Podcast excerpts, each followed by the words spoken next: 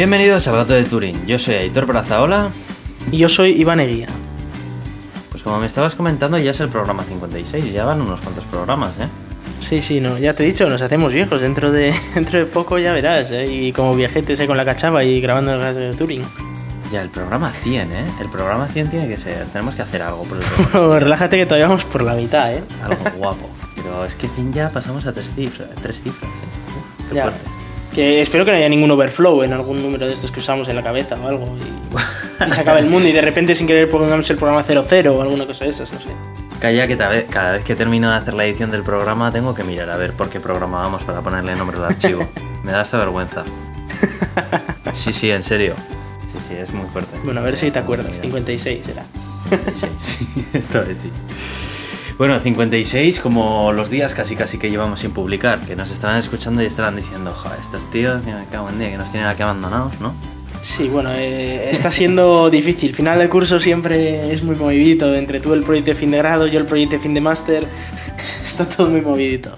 Sí, la verdad es que hemos tenido que quedar para el domingo, que normalmente el fin de semana suele ser lo más así, pero es que si no, no había otra.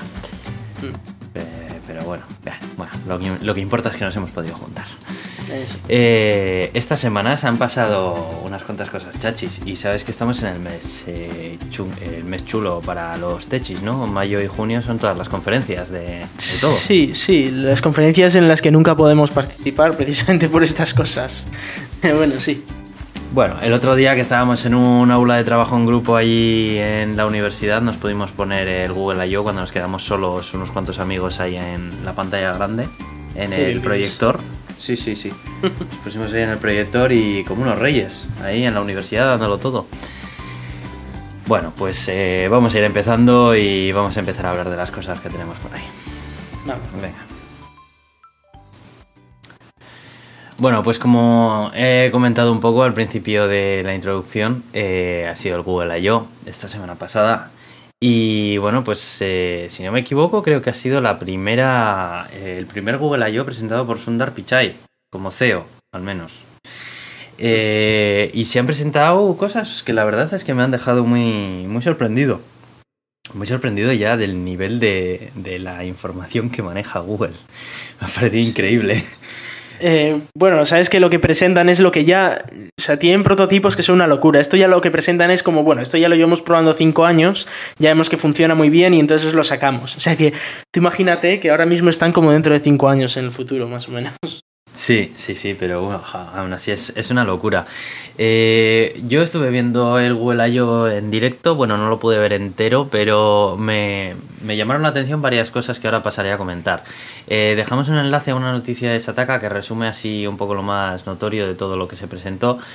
Eh, pero en primer lugar yo creo que está el Google Assistant este que, que- que, bueno que es, un- es como que lo que debería haber sido, sido Siri desde el principio ¿no? que luego hablaremos un poco más de la, la otra competencia que tiene Siri que le están empezando a rinconar al pobre ya Eh, no sé si has podido ver un poco eh, el Google I.O. alguna demostración si no te lo cuento yo ¿eh? Es Estoy, estoy muy poco enterado. Sé algo de, de Android N y de las gafas estas que han presentado, Va. pero, pero cuéntame, porque estoy Va. muy despistado. Pues mira, eh, en primer lugar eh, han sacado a Google Assistant que va a pasar a ser eh, un asistente conversacional, algo así como el terreno que, que an- antes cubría Siri. ¿no? Más o menos la diferencia que había antes entre Google Now y Siri era como que Google Now era un poco más pasivo en el sentido de que, bueno, a ver, pasivo en el sentido de que no era conversacional, sino que tú ibas a Era él y solo veías información, información. Y en cambio Siri era todo lo contrario, ¿no? Tú le decías, Siri, hazme esto, y bueno, cuando funcionaba bien te lo hacía. Eh, bueno, pues ahora qué pasa, que Google Now eh, va a evolucionar a un asistente como tal. Entonces se va a llamar Google Assistant y aparte de hacer todo lo que ya hacía Google Now, pues ahora pues le vas a poder eh, encadenar todo tipo de órdenes y peticiones y digamos que te va a contextualizar la conversación que estás teniendo con él y pues bueno, va a ser bastante más... Bueno, eh, decir más que a día de hoy ya funciona bastante bien el tema de las órdenes, porque yo a mi móvil le digo ponme Spotify, yo que sé canción y me la pone, o sea, no... Sí, sí, sí, sí. Eh, el, tema de, el tema de esto sobre todo es que como lo han integrado con lo siguiente que, te- que vamos a, a mencionar ahora, y es eh, un altavoz eh, inteligente que va conectado a la red de tu casa, que es donde está centralizada, digamos, la voz de Google Assistant, ¿no? Aunque Google Assistant también va a ser para evolucionar lo que ya había en los smartphones, eh, también digamos que lo va a encarnar en la realidad también pues un, un pequeño altavoz que es del tamaño de un jarroncito pequeño que tú lo puedes tener en casa y puedes hablarle y los diferentes, además tiene una demostración en la que diferentes miembros de la familia le pedían diferentes cosas, ¿no? Pues las cosas que le pueden pedir van desde el ponme un temporizador para el horno o eh, ponme algo para niños en la televisión de la sala. Y él automáticamente cogía, te, te, encendía la televisión de la sala, pum pum, y te ponía, pues yo que sé, algo para, para, los niños, ¿no? Y luego le podías decir que te encienda, encienda las luces de no sé qué, y bueno, pues él te respondía y tal. Algo así como Jarvis, de, el asistente de. Sí, no, eh, me imagino que también en, en, en las instrucciones de esto pondrá lo que ponía en aquella televisión de Samsung de no diga cosas sensibles delante de Google Now, no diga cosas sensibles en su casa, porque igual están escuchando ya a llegar a ese punto, imagino. Sí, hombre, eh, la verdad es que era un poco creepy, ¿no? Cuando estaban haciendo las demostraciones, porque eh, además eh, mm, hacían una demostración en la que le decía, bueno, vamos a ir al cine y tal, ¿qué películas hay para, hay para ver, no? Y dependiendo de quién se lo estaba preguntando y qué perfil tenía hecho de esa persona, pues le recomendaba de la cartelera en ese momento el tipo de películas que le, que le molaban a él. Por ejemplo, a mí me recomendaría de ciencia ficción. ¿No? Y claro, dices, eh, tela ya, el, eh, pues, eh, o sea, la imagen que ya ha construido sobre mi información, ¿sabes? Es una pasada.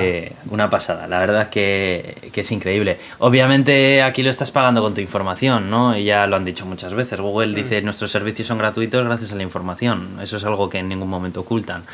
Pero bueno, eso es algo que si no te importa lidiar con ello, pues la verdad es que a mí me parece un avance muy chulo.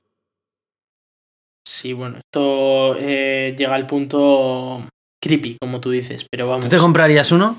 Ni de palo. No, no, Sabía la respuesta.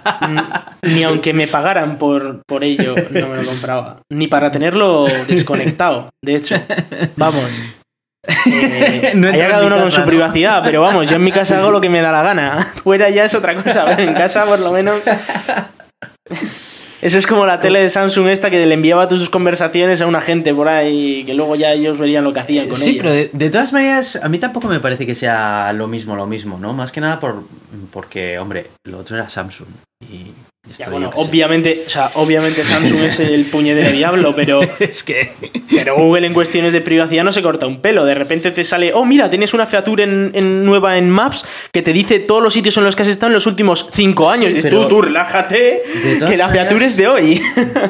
De todas maneras, también creo que eh, teniendo, a ver, eh, Google supuestamente en ningún momento le da tu información a empresas terceras. Las empresas terceras van a donde Google y es Google el que le dice, vale, vale, dame tu publicidad que ya me encargo yo de ponérsela delante de a quien va a comprarla. Sí. Entonces, yo entiendo que hay, hombre, no tienes el problema de que Google sea, digamos, una filtración de tu información personal. bueno, según si se lo pregunta la NSA, se lo dan igual, ¿eh? no...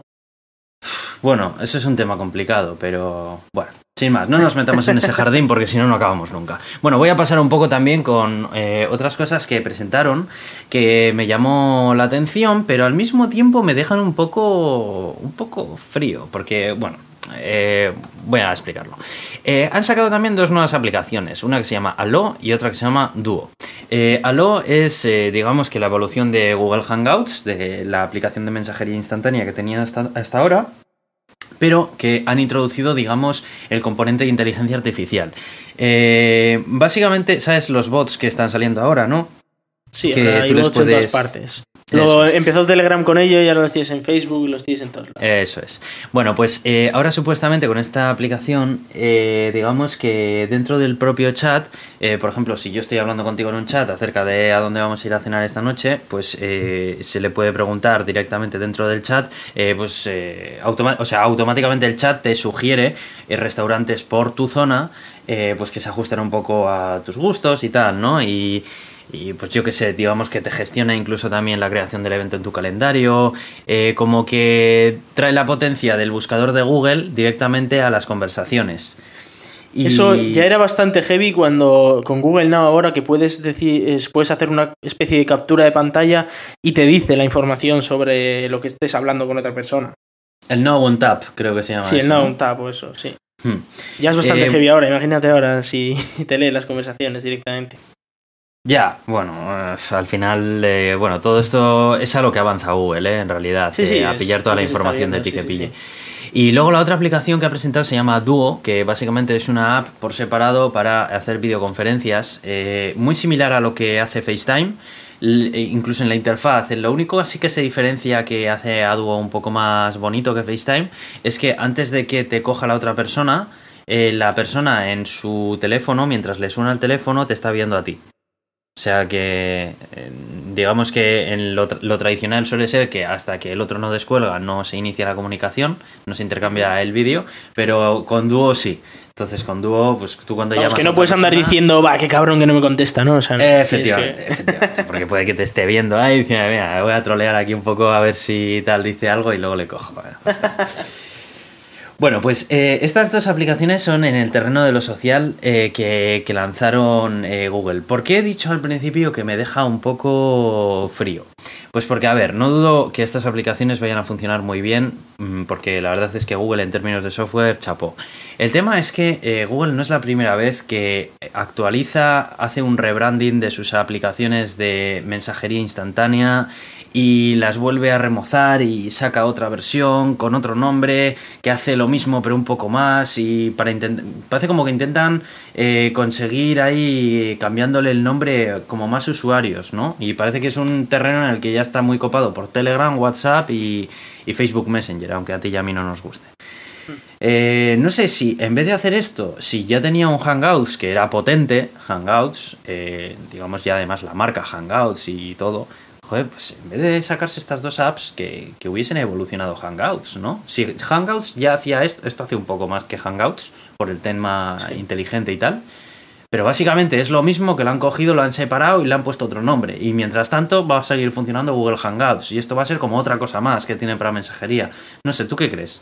¿Cómo lo Sí, ves? no, yo creo que se deberían dedicar a una cosa en sistemas de mensajería. En el caso de Hangouts, pues estaba ya bastante bien y si quieren mejorarlo, estupendo. Pero sacarte ahora la aplicación y ahora, ¿qué pasa? Oh, no, es que ahora me llega un mensaje por Allo y ahora me llega otro por Hangouts o el Allo me lee el Hangouts y bah, es un jaleo de la leche. Es que es un jaleo, yo eso creo también. Yo, por ejemplo, eh, es que, por ejemplo, no me la instalaría, solamente porque digo, mira, si es que será buenísima, ¿sabes? Pero es que ya tengo gente que me habla por WhatsApp, por Telegram, por Facebook Messenger, ahora también por Allo, luego también por Hangouts, sí, mira, no, o sea, al final, no sé, eh, luego te estoy diciendo esto y luego me la acabaré instalando, ¿sabes? Pero yo qué sé. No ya caigas, sabes no, cómo no va esto. en fin. Bueno, pues eso en el tema de lo social presentaron y eh, bueno, luego han sacado actualizaciones para Android Wear, que han sacado la segunda versión, Android TV y eh, Google Cast.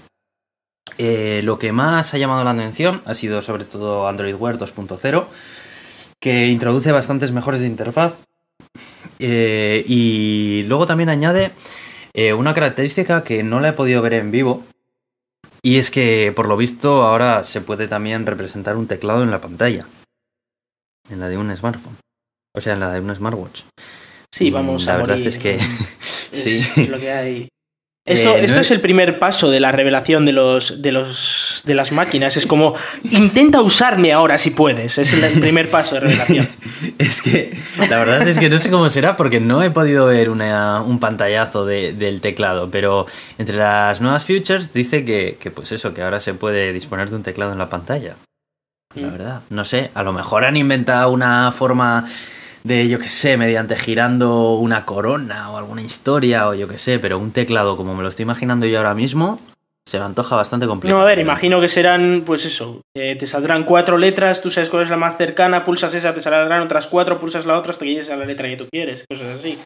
Ya hay teclados de, de- que sean muy pequeños, ya existen. Pero aún así no me parecen tan útiles como un teclado normal, vamos.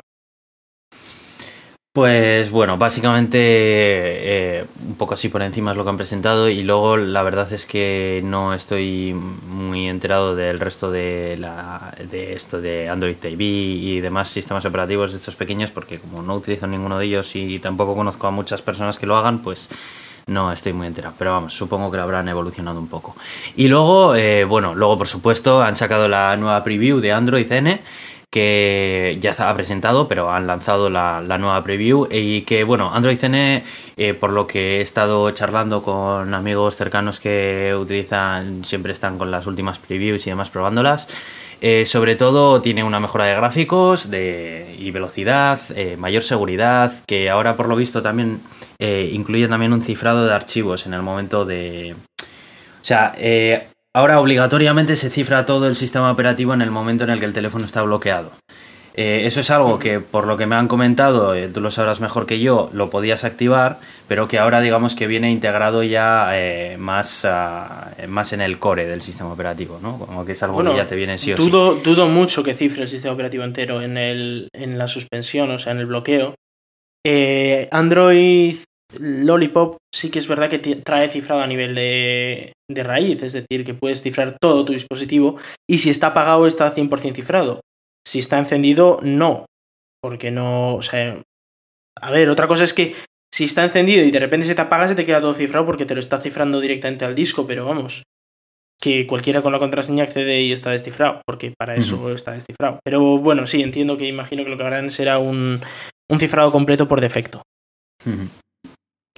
Y bueno, lo más así también curioso es que Android N pues no tiene nombre. Eh, así como otras veces, en cuanto han dado la keynote, eh, han revelado el nombre completo, pues esta vez Android no tiene nombre y han iniciado una campaña eh, mediante la cual tú puedes acceder a un sitio web que han habilitado en el que tú puedes escribir el nombre que quieras, obviamente que empiece por N y bueno, pues de todos los recopilados elegirán el que más les llame la atención. Eh... Bueno, he de decir que normalmente tampoco suele tener, ¿eh? O sea, Android L, que era Lollipop, se presentó como Android L, ¿eh? Lo que pasa es que es verdad que no tienen la oportunidad de, de Claro, eso te iba a decir, que normalmente luego ya cuando lo lanzan, lo lanzan ellos con el nombre que ellos lo, le ponen, pero le ponen ellos el nombre. Esta vez han habilitado una web para que tú puedas entrar, puedas ponerla y bueno, hay por ahí capturas de pantalla bastante divertidas que he estado pudiendo ver en Twitter, ¿no? concretamente de un amigo que, ha puesto no más Java. Propone un nombre, no más Java. sería sería muy chulo. Yo cuando lo he visto digo, muy buena, muy buena. es, verdad, que están viviendo un poquito en el pasado, ¿eh? con el Java todavía. Ahí.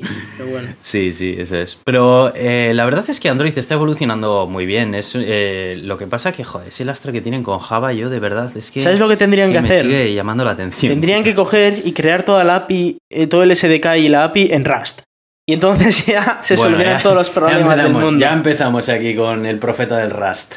Lo que pasa es que no, has, leído las especificaciones y por eso no entiendes mi, mi visión, pero vamos, que bueno, no sé si Rust o qué, pero creo que, hoy en día hay lenguajes mucho más capaces y mm. más eh, versátiles que Java, que, hombre, bueno, no sé, a lo mejor es algo que ya lo están haciendo mientras nosotros estamos hablando, ¿sabes? Y lo lanzarán en la Google I.O. del año que viene o el siguiente, pero bueno.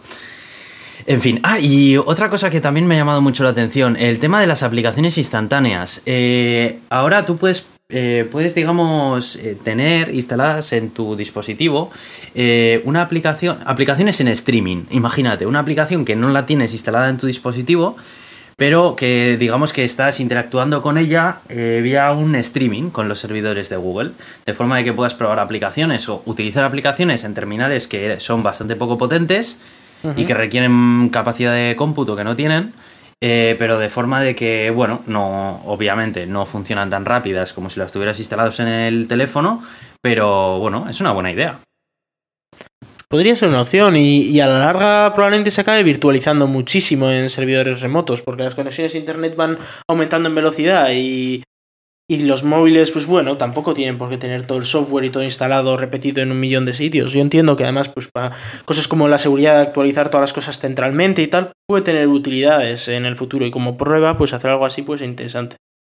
La verdad es que yo creo que es a lo que avanza, ¿no? Porque cada vez, eh, cada vez más eh, está, es más habitual ver eh, equipos de poca potencia o de mínima potencia, pero que realmente el resto de características estén en la nube, ¿no? Hoy en día todo el mundo utiliza la mm. nube, ya sea la de Google, la de Apple, la de Microsoft, la que sea. Sí, sí, lo de vender los datos está, muy, está todo. muy al orden del día. Eh, ya, en general, tiene el problema intrínseco de, de, los datos tuyos, ¿no? Que están yendo, están viajando a través de Internet constantemente. Pero por otro lado, también ha acercado mucho la computación a muchísimas personas. Eh, eh, hay muchas personas que hoy en día tienen un teléfono y que hacen un montón de cosas en Internet que antaño no las hacían simplemente por no acercarse a un ordenador. No sé, yo creo que al final es a lo que avanza, ¿no? A, computar todo en la nube. Pues habrá que ver. Sí, sí. Bueno, y luego también han hablado acerca de realidad virtual. A mí esto de la realidad virtual, sobre todo en los móviles, es algo que me la trae un poco al pairo. Pero ¿No te gustaban las Carboar? Sí, eran increíblemente buenas. A mí las Carboar siempre me han parecido un bonito entretenimiento y, ya está. Me parece una curiosidad mm, chula, pero ya está, no sé. Eh, bueno, pues el caso es que Google no opina lo mismo que yo y esto de la realidad virtual se lo ha tomado en serio y lo que estaba rumoreado era que, digamos, se iban a presentar una evolución de las Google Cardboard o, digamos, un kit de, de realidad virtual más, mm, más, eh, vamos, más kit, no simplemente hay un corte y pega. Eh, y nada más lejos de la realidad, lo que han presentado ha sido una plataforma eh, llamada Daydream con la que los fabricantes y desarrolladores pueden crear dispositivos de realidad virtual compatible con los smartphones con un diseño de referencia y se integran aplicaciones compatibles con realidad virtual como películas, fotos YouTube y demás. La verdad es que me parece una jugada muy buena, porque eh, empieza a hacer eh, falta algo de esto. Eh, ahora todos los fabricantes de realidad virtual están desarrollando lo suyo y están poniendo pasta en lo suyo y demás, pero al final para acercar un poco esto, o tal como yo lo veo, hace falta que alguien, digamos, que siente las bases y diga, vamos a ver, se va a llevar esta interfaz, se va a manejar de esta forma, porque luego aquí con el tema de la realidad virtual, eh, hay, mucho, hay muchos estudios con respecto a cómo se tienen que manejar las interfaces en un entorno de realidad virtual. Ten en cuenta que no tienes un ratón, no tienes un teclado, no... O sea, la forma de interactuar con las cosas es muy distinta. Una cosa es el contenido, digamos, la experiencia que estás viviendo, pero el cómo llegar a esa experiencia eh, desde las propias gafas, eso es algo que, alguien tenía que hacerlo. Sí, luego está también la, la, otra parte, en el sentido de que tú ya tienes un móvil que tiene una capacidad de proceso de la leche, que lo puedes integrar en unas gafas sin necesidad de tener todo el hardware metido en las gafas, que sea directamente tu móvil que forme parte de las gafas. Eso es. Y claro, una de las cosas que, de precisamente de eso que comentas, a mí siempre me han echado para atrás, es el tema de que, vale, si yo abro la aplicación, me enchufo el móvil ahí en la cara y bueno, eh, mejor o peor, pero ahí lo tengo, ¿no? Pero como que es algo para lo que no está pensado el móvil que mm. lo estás empleando, ¿sabes? Esto intenta cambiar eso, esto intenta decir, bueno, pues mira, de serie el sistema operativo trae una propia interfaz para que manejes aplicaciones para realidad virtual. Me parece una jugada muy buena y muy interesante por parte de, Google. En vez de haber cogido y sacado, porque al final, al fin y al cabo, habrían sido otros más que se suman al carro con su propio kit de gafas. Sí, de, en cambio de eso, euros también, como todos los demás. Efectivamente. En cambio, en vez de eso, han sido listos y han dicho, no, mira, no vamos a ir por aquí, que es por donde está yendo todo el mundo, lo que vamos a hacer va a ser el puente que necesiten todo ese mundo que está yendo por ese camino ahora mismo y que lo van a necesitar más adelante. Así que bueno, ahí ha quedado eso. Y eh, por último, eh, bueno, pues eh, han presentado un procesador llamado TPU. Mm, no, no, te sé decir de qué, de qué sigla, o sea, el acrónimo de qué es, pero eh, por lo visto es el cerebro de la inteligencia artificial de Google y que lo deben de estar probando desde hace más de un año. Eh, no tengo muy claro hasta qué punto se refieren cuando dicen el cerebro de la inteligencia artificial de Google. Imagino que igual hablan de DeepMind. Yo tal como lo mm, entiendo, ¿eh? DeepMind te refieres a la inteligencia artificial que hace poco estuvo jugando contra... Sí. Probablemente sea o sea, para hacer uso de ese tipo de inteligencia artificial que igual ah, los puedes destacar y cosas de esas. Sí, estoy leyendo aquí y sí, efectivamente, es el que estuvo eh, jugando con al AlphaGo con el, con el chico aquel, sí. Pues bueno, eh, por lo visto lo han anunciado oficialmente. Y pues no, no te puedo decir muchos detalles técnicos porque la verdad es que no estoy muy puesto en el aparatejo, pero... Nada, esto, ¿sabes lo que tenemos que hacer? Para la semana que viene, para el próximo programa, nos compramos 30 de estas, nos creamos la próxima inteligencia artificial, el próximo Terminator y acabamos con el mundo. Y hacemos un especial fin del mundo con unas cuantas de estas estacadas ahí. Qué buena idea. Sería Eche, no, vamos. No lo había pensado. Lo, lo, petamos, literalmente, o sea, petamos el mundo. Muy buena, muy buena, Iván. Muy buena, ya no tendrías que preocuparte de la privacidad, ¿te das cuenta? Claro. Bueno, sí, con respecto a mí, lo único, pero Bueno, soy sí. de fiar. Nada, tú estás en Bilbao, estás muy lejos. En fin. Bueno, pues eh, ese ha sido un poco el resumen del Google I.O. ¿Qué te ha parecido? Pues hasta, muy interesante, muchas novedades. También se nos ha hecho largo porque llevamos media hora de podcast y solo hemos hablado del Google I.O. Oh, Pero... Dios mío. De, dentro de poco eh, ya empiezan la, los episodios que, que, nos va a pasar esto, porque ¿sabes qué va a pasar parecido con el WWDC? Sí, efectivamente. ¿no? Sí, lo sé, lo sé. Siempre pasa. El año pasado, ¿te acuerdas que hicimos un WWDC más Google I.O., no? Que sí. hicimos un, un, programa solo para eso, precisamente porque nos alargamos muchísimo con estas cosas que, que nos, van, nos van demasiado. Yo es que la verdad que los disfruto bastante estas. Sí, ver, ver las novedades, ver hacia dónde avanza la tecnología, ver eh, hacia dónde avanza tu falta de privacidad, es, es bastante interesante. en fin. Bueno, venga, vamos a mencionar un poco por encima dos noticias que, sin más, las he traído porque me han parecido interesante mencionarlas, pero tampoco quiero entrar mucho en el tema técnico, ¿vale? Porque dan para mucho. Bueno, en primer lugar, eh, quiero hablar acerca del el precio oficial que ha salido en Europa de la Nvidia GeForce GTX 1080. Para que no sepa de lo que le estoy hablando ni en qué idioma estoy hablando, estamos hablando de una tarjeta gráfica. Estamos hablando de la tarjeta gráfica más potente presentada hasta la fecha, de las eh, de consumo, vaya. Eh, estamos hablando del modelo base que monta el disipador que trae de la casa Nvidia, no de las implementaciones que hacen de más fabricantes una vez que ha salido al mercado. Eh, que probablemente sean un poquito más caras, pues por el tema de que siempre le suelen hacer un overclocking de serie y le suelen poner un disipador mejor. Y bueno, en primer lugar eh, estamos hablando de una, de una gráfica que la verdad es que tiene mucha potencia gráfica, es muy interesante leer acerca de todas las tecnologías que incorpora, eh, han hecho un gasto en, en investigación y desarrollo muy, muy, muy gordo. De hecho, eh, llegaron a decir que con el gasto en eh, I+.D. que habían hecho para desarrollar la arquitectura de estas gráficas se podría llegar a Marte. Sí, bueno, es probable, es... es... probable porque el dinero no se invierte en las cosas que importan, sino en jugar a videojuegos, es, lo que, es a lo que vamos. Pero ojo, ojo, que igual puedes llegar a Marte desde tu ordenador gracias a esta gráfica, increíble, ¿eh? Buah, va a ser casi casi como ir allí. bueno, lo que está claro es que es un bicho muy gordo y bueno, vamos a decir por fin la dolorosa y es se llega, llega a Europa con un precio de 789 euros. ¿Cómo, cómo? ¿78,90 has dicho? Casi, casi. el caso es que había salido en Estados Unidos por eh, 699, si no me equivoco, o 599. Creo que 599 dólares. Eh, claro, cuando lo lanzaron a este precio eh, fue una locura, ¿no? Porque todo el mundo estaba comentando que era una locura de gráfica por ese precio teniendo en cuenta de que lo equivalente, digamos, en esta gama de gráficas en la generación pasada, pues te rondaban de los 800 para arriba, vamos, y bastante para arriba, ¿no?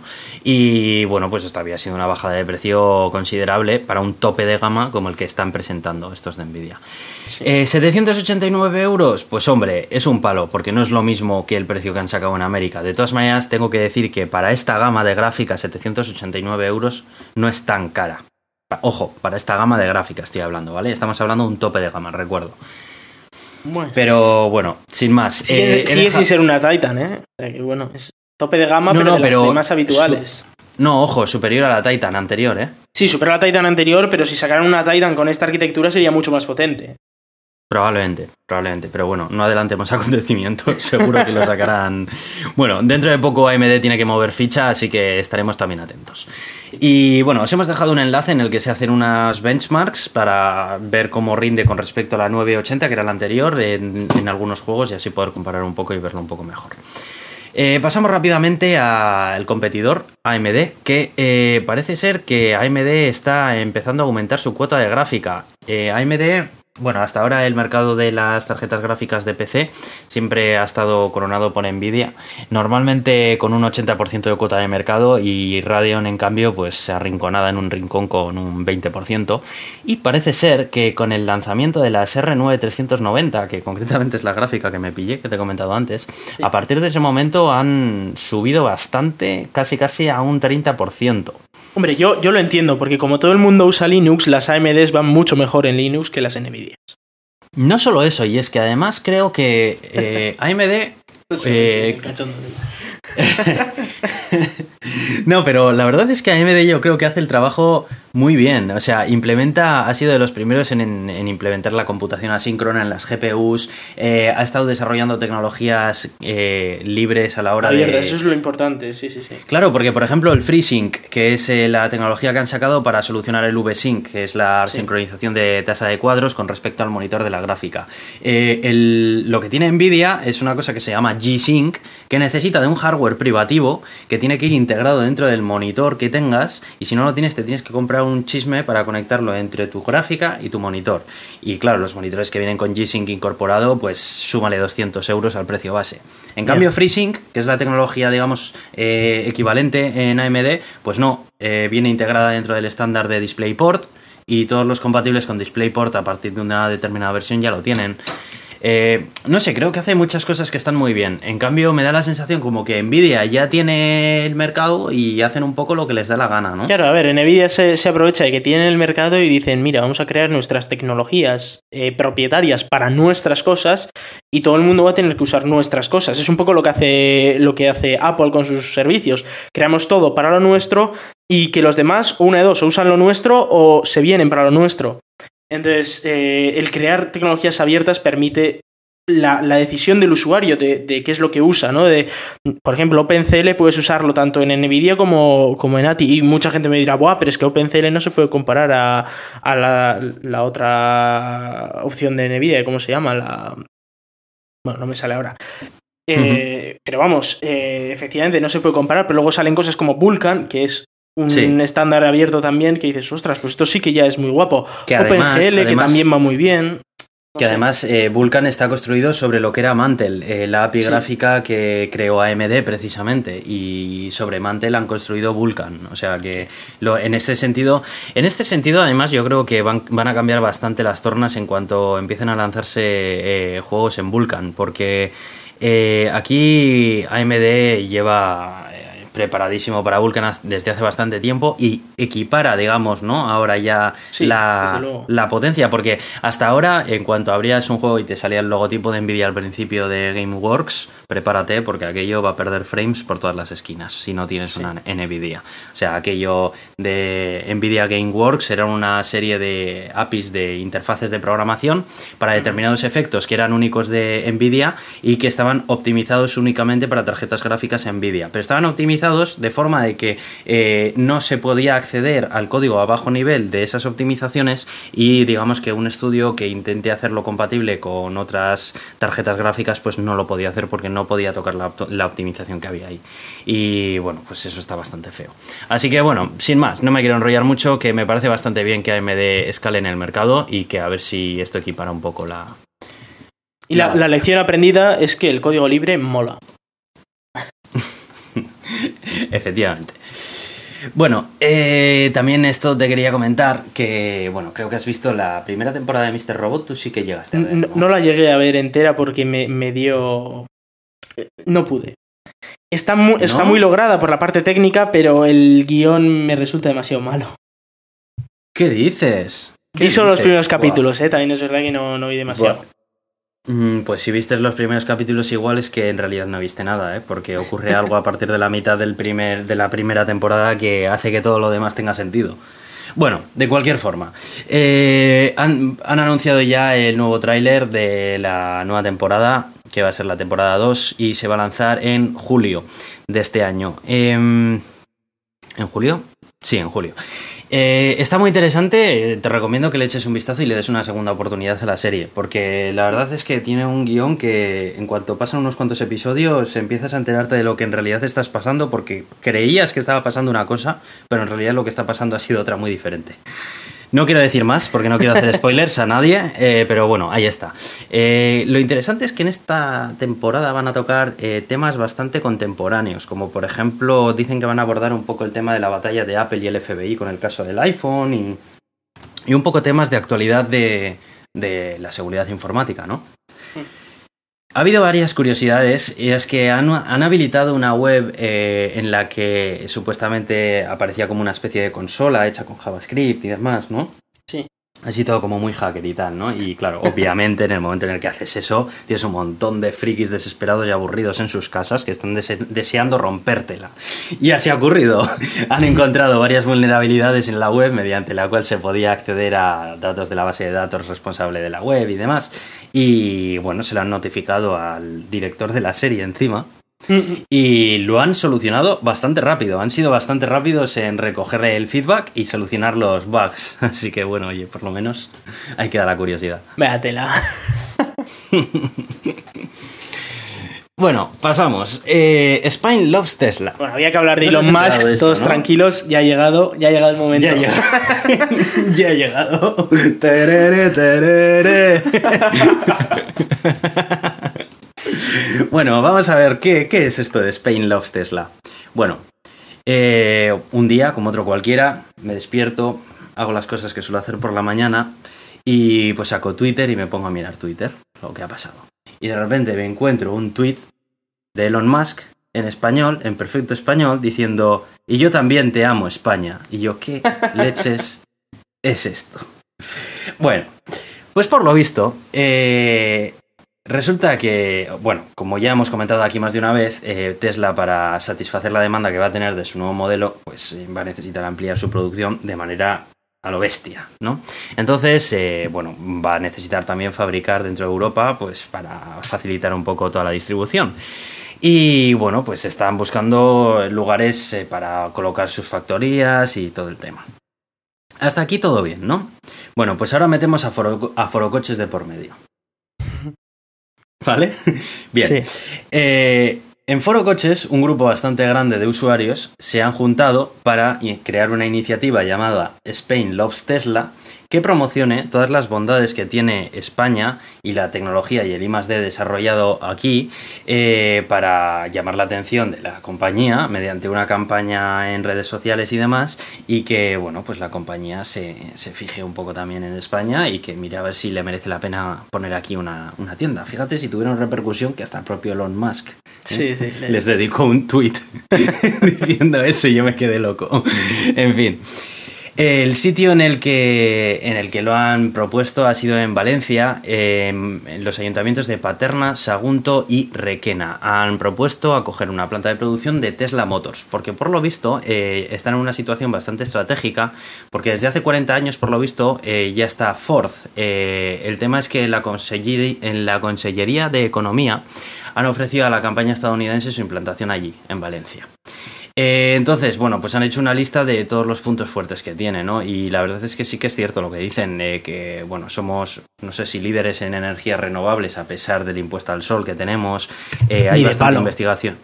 Investigación y desarrollo por el tema de la Universidad Politécnica de Valencia. Sabes que hace poco comentamos la noticia esta de que un grupo de estudiantes habían llamado la atención para el proyecto de Hyperloop de Elon Musk, el emplazamiento, que es, es eh, un gran puerto comercial, este, hay, mucha, eh, hay mucho espacio para colocar una gran factoría y que bueno, tienen bastantes trabajadores especializados ya en el tema de la automoción, por el tema de Ford y demás, de otras fábricas.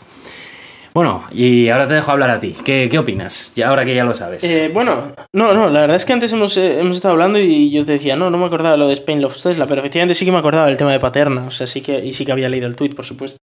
Eh, el, el, tema es, bueno, por supuesto, España le vendría estupendamente pues que le metieran una fábrica de Tesla y que hubiera un montón de contratos. Y, y bueno, personalmente, eh, que se lo den a una administración valenciana, pues por eso de lo bien que han ido las administraciones valencianas últimamente con, con las comisiones y tal, pues no es que me haga mucha gracia, pero bueno, entiendo que, que bueno, que, que, lo están haciendo ciudadanos de a pie, los, la gente de Forocoches, que bueno, de a pie no sé si son, pero, pero, pero, bueno, un poco en las nubes andan ahí, ¿no? Y, son de a coche. Sí, eso es, un poco de a coche. Y, y bueno, lo está haciendo esa gente y bueno, vamos a, vamos a intentar respetarlo. Estaría muy bien que desde alguna una factoría de este calibre viniera a España. Y por supuesto, o sea, que sea de Tesla, pues a mí personalmente me, me hace más, más gracia, ¿no? Por, el tema de los coches eléctricos así. Lo de que España es líder en renovables, eso ni de palo, vamos. O sea, hay países como Noruega que está exportando energías renovables, para que te hagas una idea. O sea que no somos líderes en renovables, tenemos como un 40% así de generación de renovables y que hay que mejorarlo muchísimo. Pero sí que es verdad que este tipo de cosas le sirven a Elon Musk para darse cuenta de que está dejando a España muy de lado en, en tema, Sí. en el tema de Tesla. O sea, no tenemos casi supercargadores, no tenemos una tienda, no tenemos eh, un, un centro de reparación y hay muchísima gente que no se compra un Tesla por eso. Y mm, Elon Musk puede pensar, no, es que claro, nadie pide o nadie hace reservas allí. No, es que nadie hace reservas porque no está el sitio preparado para, para tenerlo. Si estuviéramos todos preparados aquí y todo lo tuviéramos Claro. preparado, pues habría muchísimas más reservas, desde luego. Con lo cual, Es que si no ni te lo planteas. Claro, claro, ¿qué, qué te vas a plantear si no puedes ir ni de aquí a Bilbao? O sea, ¿qué me estás contando? No puedes, Mm. no te lo puedes plantear. Pero bueno, eh, que crearan aquí una fábrica, que pusieran aquí un centro de reparación, que sería muy bonito, sería un mundo muy bonito, desde luego. Bueno, pues a ver si hay suerte y, oye, se portan y lo ponen, que molaría. Por, más que nada porque además daría a conocer la marca aquí en España, que creo que es bastante más desconocida de lo que me gustaría. Sí, a- y a mejorar un poco esa marca España que, que tan reventada está últimamente. Pues sí, la verdad. Y, y la marca valenciana también, ya de paso. Mm, pues sí. Bueno, eh, vamos a pasar de a, a la última noticia que tenemos para tecnología. Eh, voy a intentar ser breve, ¿vale? Eh, pero es que la quería incluir porque me ha parecido bastante interesante. El titular reza así: El creador de Siri presenta las asombrosas capacidades de su nuevo asistente personal, Viv. El, tema de, el tema de Siri es algo que a mí, especialmente como usuario de iOS, me, me molesta especialmente. Y creo que es que, porque creo que lo tienen bastante abandonado. Eh, cuando salió Siri eh, fue rompedor en ese momento porque no había ningún otro asistente virtual en la palma de tu mano, eh, estaba muy bien lo que hacía y demás, pero no puede ser que, no sé si han pasado ya cuatro años, eh, sí, creo que ya han salido cuatro años desde el 4S, eh, no te sepa responder a quién eres si no tiene conexión a Internet. No puede ser. O sea, eso no puede ser. No puede ser tampoco que eh, mm, tres de cada cuatro cosas que le preguntas un poco mm, complicadas te mande a buscar en Google. No puede ser. Eh, no puede ser. Es que no pueden ser muchas cosas. Hay muchas cosas de Siri que me revientan y que es por eso que no lo utilizo mucho. Porque digo, es que ¿para qué? Si me voy a mandar a buscar en Google prácticamente seguro y al final lo acabo haciendo tal. Eh, excepto funciones como llama fulano, llama mengano o créame un recordatorio y una cita tal día tal hora, poco más le pido. Bueno, eh, el creador de, Siri no, no, se quedó, no se quedó trabajando en él, pues porque por lo visto el tipo lo que quería era seguir desarrollando un poco más las capacidades del asistente virtual y hacerlo pues mucho más capaz de lo que es Siri y bueno, pues él se fue a lo suyo a seguir desarrollándolo y bueno, buena suerte, ¿no? Y ha dado una conferencia la semana pasada en la que ha enseñado un poco el trabajo que tiene, que tiene hecho. Y la verdad es que es una pasada. Es una pasada eh, porque, eh, bueno, cuando nos vendieron Siri nos vendieron el tema de que te contextualizaba una conversación, que tú le empezabas a preguntar acerca de una serie de cosas y, bueno, pues Siri eh, se iba acordando y te iba, vamos, que no te hacía falta recordarle todo el rato lo que querías, sino que podías tener una conversación sobre un tema, ¿no?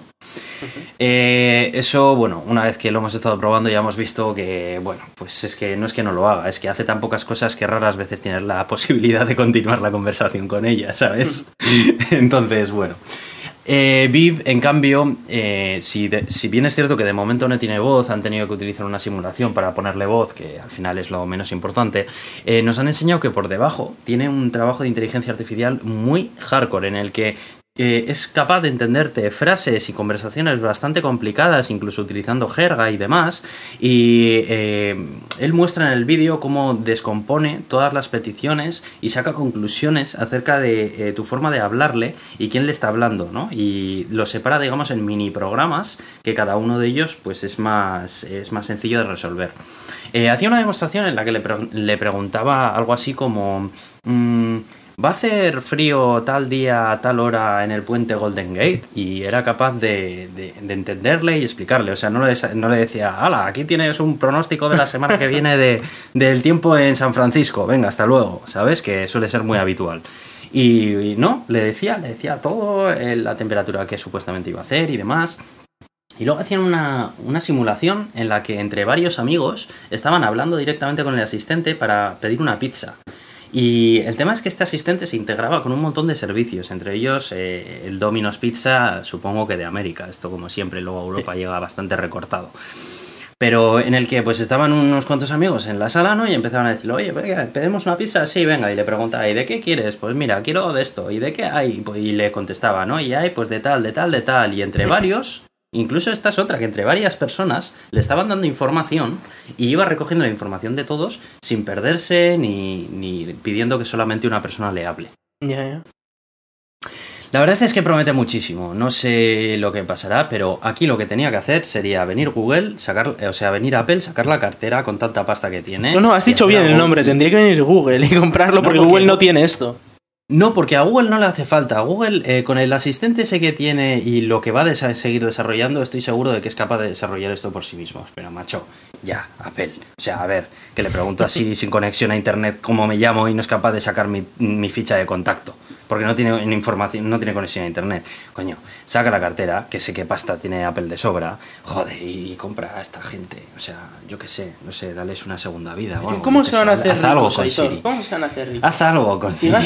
gastando dinero no se hacen ricos. ¿No viste ese episodio de Los Simpson de cómo explicaba Bill Gates cómo se había hecho rico comprando negocios? Que entra, te- tenía el super meganet, eh, el super ultra hiper meganet, este, el Homer Simpson, le entra en su casa y le dice, ¿esto es super hiper meganet? Y dice, sí, y dice, bueno, pues no sé lo que significa eso, así que te compro el negocio. Y va con dos matones y dice, venga, comprarle el negocio. Y se lo revientan entero sin darle un puñetero duro. Eh, a ver, ¿tú te crees que yo me he hecho rico dando dinero a la gente? Pues no. Pues es lo mismo, a ver, el dinero hay que cobrarlo. Ya, ya se verá luego si habrá que gastar en el futuro, pero no hay que cobrarlo y tenerlo en la cartera. Pues eso creo que deberían hacer. Coger y tirar, a, arrugar todo el código fuente que tengan de Siri, tirarla a una papelera, ir a donde el señor este, tocarle a la puerta y decirle, a ver, ¿cuánto pides? Toma, pum, a la venga, te vienes a Apple, majo, y haces que Siri sea lo que tenía que ser en un primer momento y ya está. Sí. En fin, ahí queda eso. Y ya hemos cerrado la sección de tecnología, por fin, ¿vale? He intentado sí, ser rápido con Bueno, sí, rapidísimo. porque, Ya, en fin. ya verás tú la caña que voy a tener que meter yo ahora a la sección de ciencia, pero bueno, venga. Venga, venga. Ya sabemos que tenemos un margencillo ¿eh? de esa hora, pero bueno. Vale, venga, vamos a ciencia.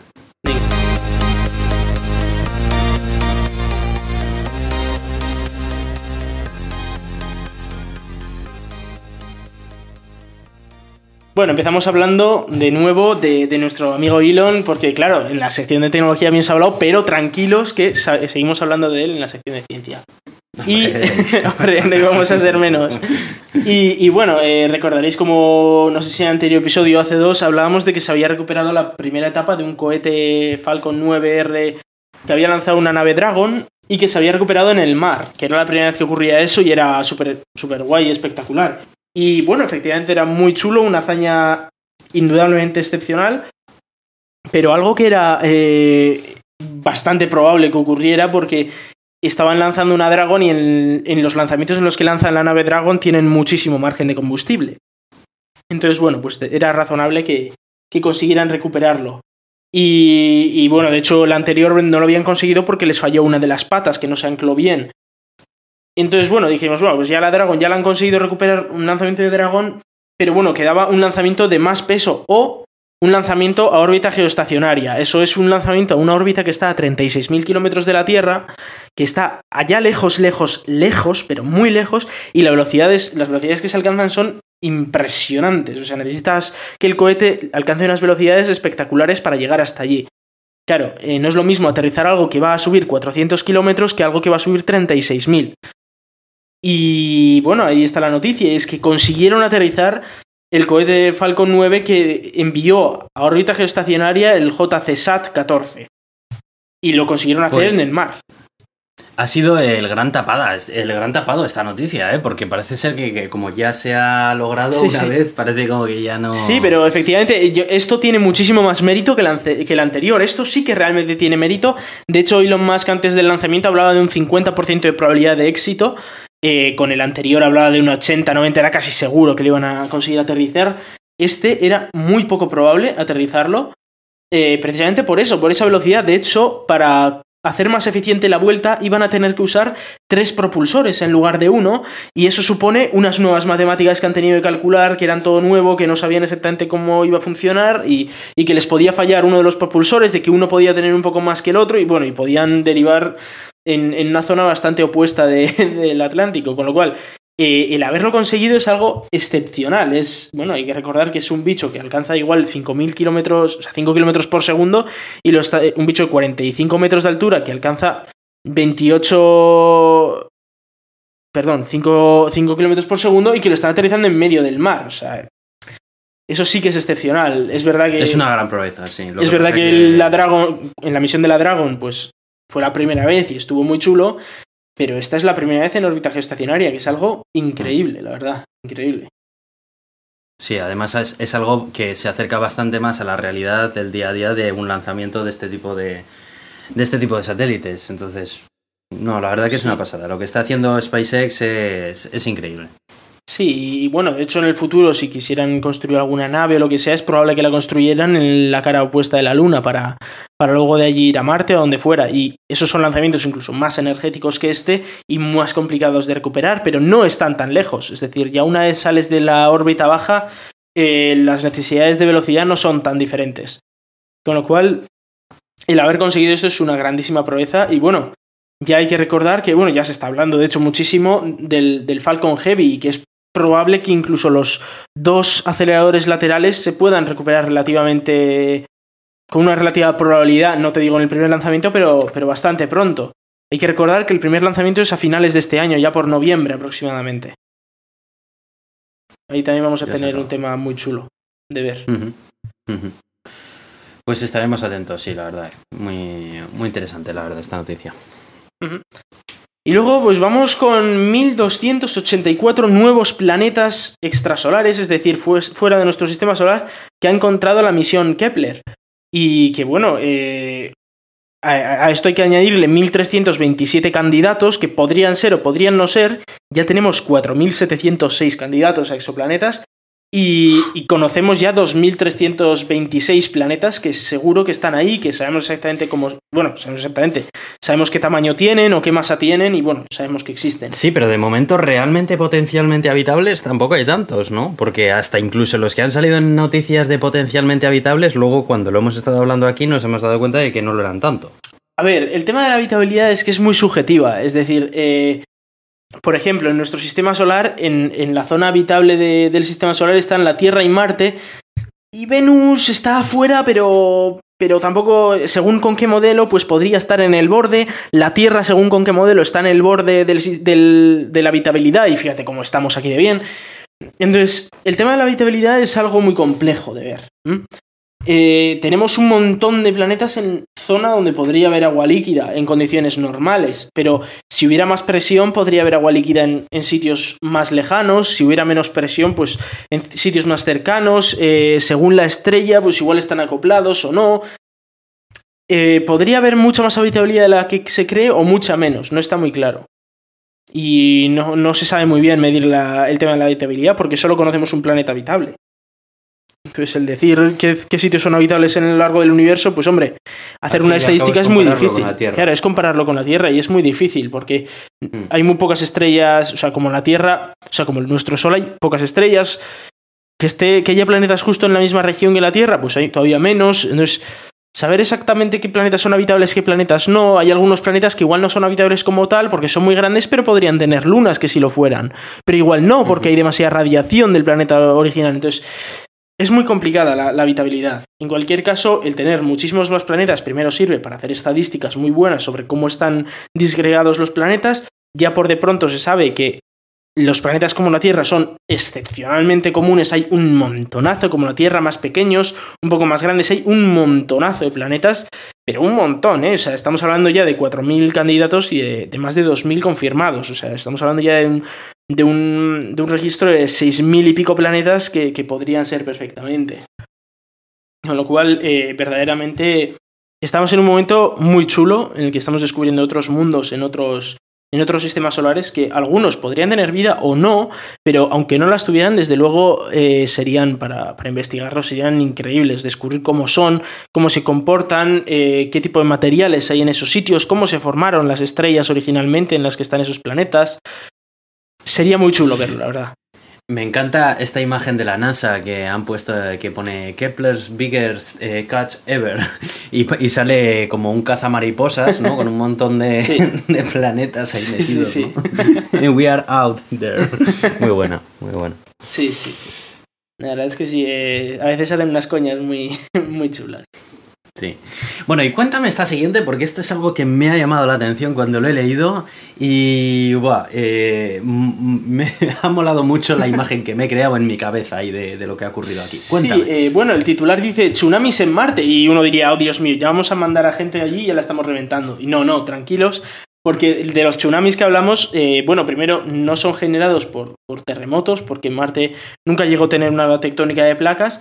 Eh, y, segundo, no son tsunamis que se estarían generando ahora porque, como todos sabréis, espero, no hay agua líquida en Marte, mucho menos como para generar tsunamis. Eh, o sea que tendría que haber muchísimo agua.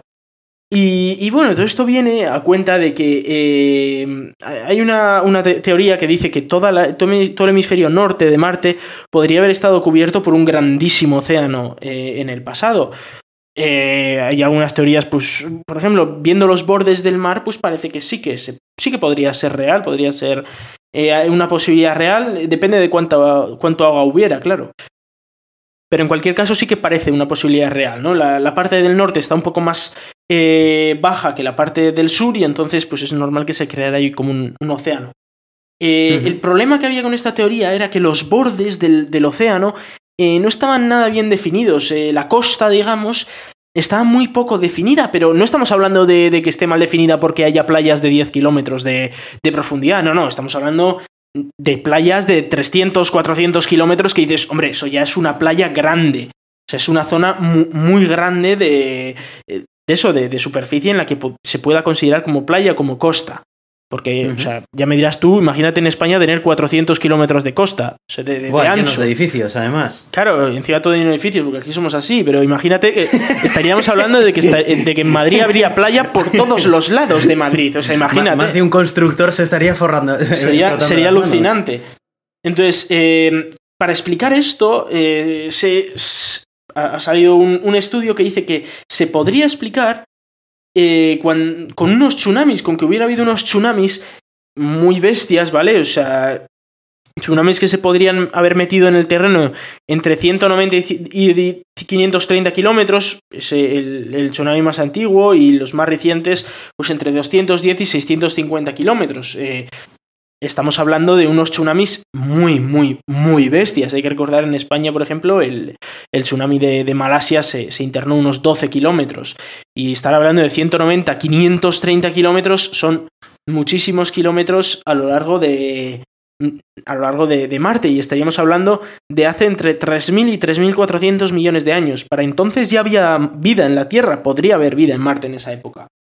Eh, la imagen es espectacular porque efectivamente los, los, posibles tsunamis eran enormemente altos, o sea, se, se habla de, de unos tsunamis de, entre, de hasta 120 metros de altura, aunque la media estaría entre los 50, en los 50 metros y moviéndose a 72 kilómetros por hora. Esos eran unos tsunamis enormes, o sea, 120 metros de altura, una pared de agua de 120 metros de altura, eso es brutal, o sea, es muchísima agua moviéndose y, y que tampoco explican eh, muy bien cómo se, cómo se generarían esos tsunamis, ¿no? En medio de... Eso te iba a decir ahora, porque claro, aquí viene la pregunta, si no ha habido eh, actividad tectónica en Marte, eh, hasta donde yo sé, todo tsunami se produce por un... Por un Bueno, no, un no exactamente, no tiene por qué. algo, ¿no? Normalmente en la Tierra sí, normalmente en la Tierra los grandes tsunamis se, se generan por un terremoto en el mar que, que efectivamente pues levanta una, una ola enorme.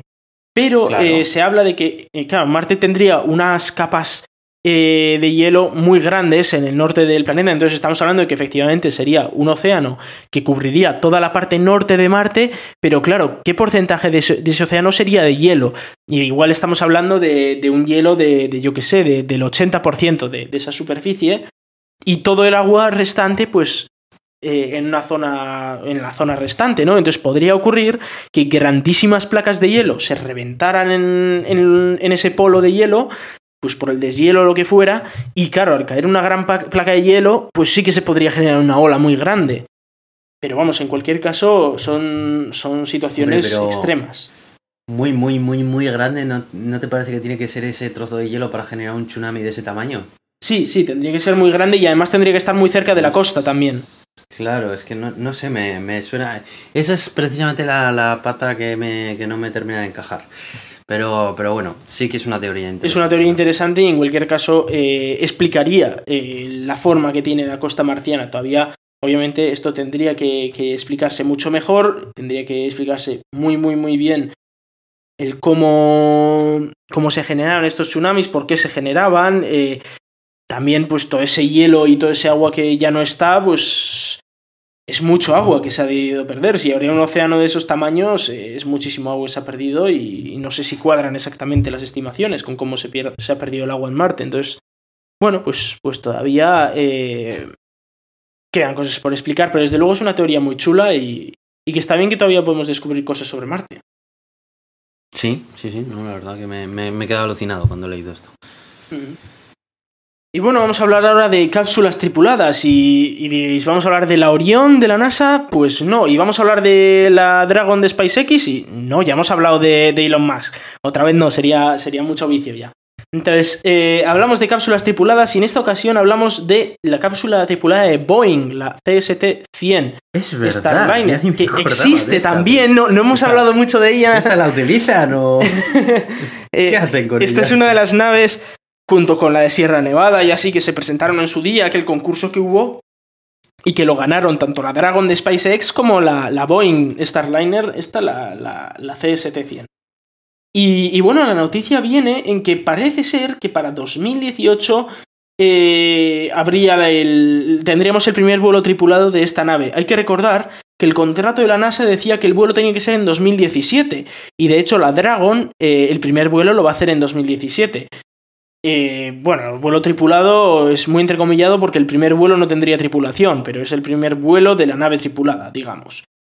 Eh, en cambio, Boeing parece ser que en 2017 no va a estar preparado y se retrasa a 2018 ese primer lanzamiento. Hay que recordar que eh, la nave de, Boeing es una nave un poco más pequeña que la Dragon, en vez de para 7 ocupantes, pues tiene espacio para 5 ocupantes, y eh, que va a recibir 4.200 millones de dólares para, para desarrollar esta, esta, nave espacial de cara a una misión tripulada, en teoría en 2017, pero parece ser que hasta 2018 pues no, no, va, no va a haber. Y la verdad es que eh, estamos viendo muy pocas noticias de, de esta nave espacial. Eh, de SpaceX yeah. hemos visto cómo probaba sus, eh, sus retropropulsores de ascenso, cómo eh, probaba ese sistema de, de aborto de lanzamiento, bueno, un montón de cosas ha probado y en cambio pues de Boeing no hemos visto prácticamente nada. Tienen ahí un cacharro de metal de una forma muy rara que le está Es que además es fea, ¿verdad? Es como que no te apetece hablar de ella porque la ves y dices, es que me da una pereza con esa estética tan fea. Bueno, eso ya es cuestión de gustos. Es verdad que es mucho más achatada que la, que la de SpaceX.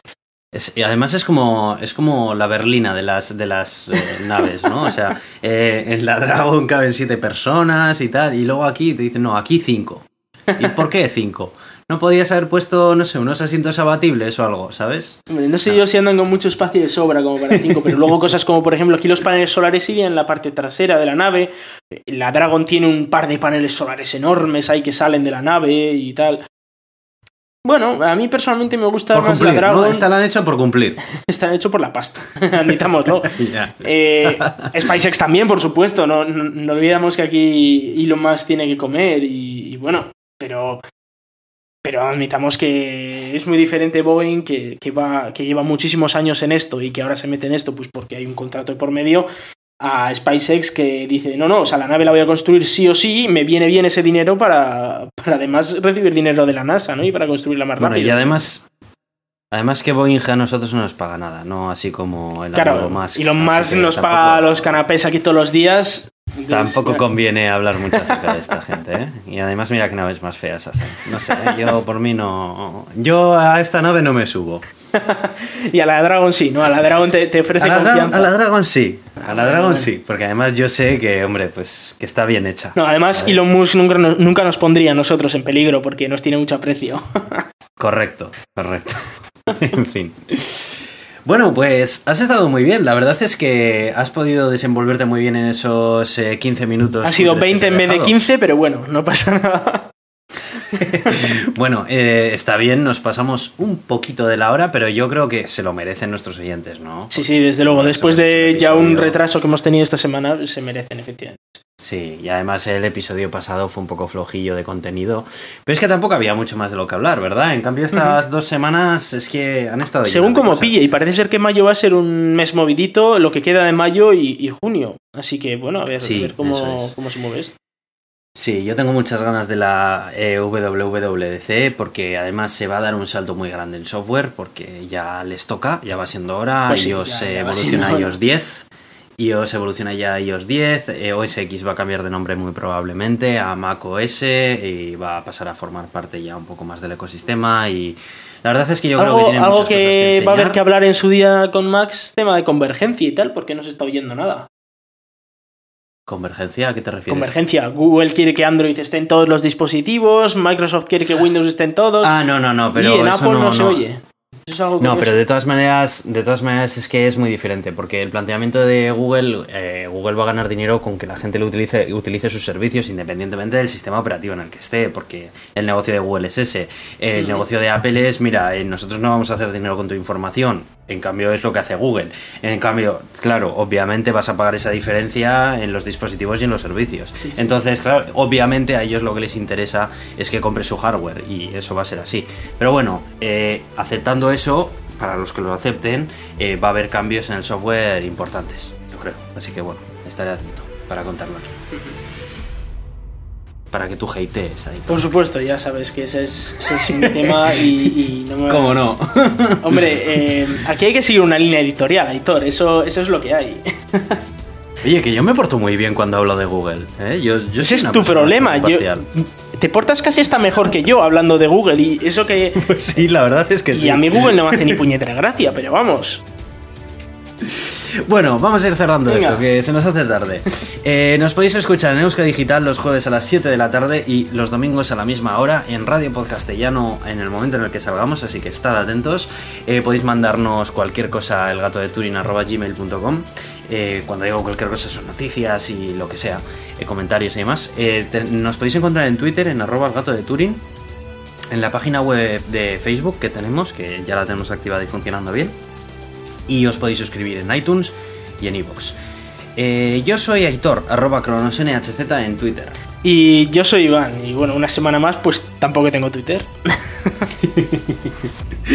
Muchas gracias y hasta pronto. Hasta pronto.